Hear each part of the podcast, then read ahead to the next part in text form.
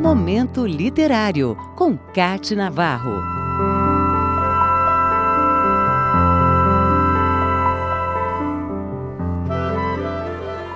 Há quem diga que com os livros viajamos sem sair do lugar. Partimos sem rumo e podemos nem chegar ao destino. Seguimos ao sabor do vento e por caminhos definidos por autores e poetas que nos abrem a porta para o infinito. O tema viagem ronda a literatura em verso e prosa. O escritor José Saramago escreveu que o fim de uma viagem é apenas o começo de outra. É preciso ver o que não foi visto, ver outra vez o que se já viu, ver na primavera o que se vira no verão, ver de dia o que se viu de noite. Outro português fez do tema viajar algo muito presente em sua obra. Fernando Pessoa viveu em Lisboa e saiu muito pouco de lá ao longo da vida. Seus deslocamentos foram outros. As viagens eram internas e transformadas em versos cultivados pela imaginação. Ele escreveu sobre isso em muitos deles, como em trecho em que diz: Viajar? Para viajar, basta existir.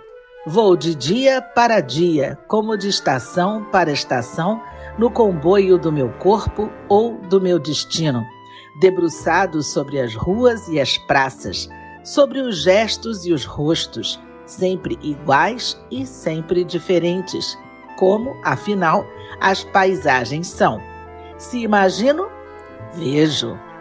A escritora brasileira Clarice Lispector, em Um Sopro de Vida, escreveu: Cada novo livro é uma viagem, só que é uma viagem de olhos vendados em mares nunca dantes revelados. A mordaça nos olhos, o terror da escuridão é total.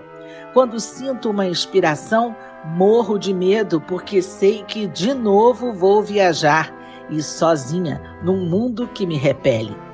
Caio Fernando Abreu é outro escritor que muito escreveu sobre viajar. De forma concreta, chega a afirmar que uma viagem bem longa, para bem longe daqui, talvez resolvesse, se é que há mesmo algo para ser resolvido.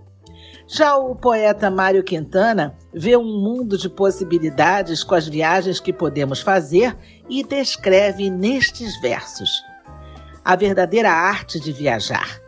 A gente sempre deve sair à rua como quem foge de casa, como se estivessem abertos diante de nós todos os caminhos do mundo. Não importa que os compromissos, as obrigações estejam ali. Chegamos de muito longe, de alma aberta e o coração cantando. As viagens dos livros são tão mágicas que nos fazem acreditar que tudo pode no reino da literatura.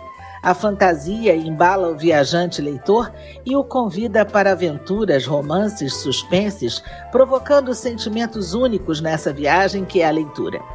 O primeiro prêmio de poesia que a Academia Brasileira de Letras deu foi para um livro cujo título era exatamente Viagem. Escrito por Cecília Meirelles no início do século XX, o livro reúne poemas que nos levam a viajar em diferentes ideias e sentimentos. Viagem foi uma consagração para Cecília Meirelles na época e reflete o fazer poético. Nessa viagem, convido a todos para ouvir a leitura do poema Motivo, que está no livro Viagem e que ficou conhecido não só por ter sido escrito por Cecília Meirelles, mas também porque foi musicado e ganhou o mundo como canção. Motivo. Eu canto porque o instante existe e a minha vida está completa. Não sou alegre, nem sou triste. Sou poeta. Irmão das coisas fugidias, não sinto gozo nem tormento. Atravesso noites e dias no vento. Se desmorono ou se edifico, se permaneço ou me desfaço, não sei, não sei. Não sei se fico ou passo. Sei que canto e a canção é tudo. Tem sangue eterno, a asa ritmada.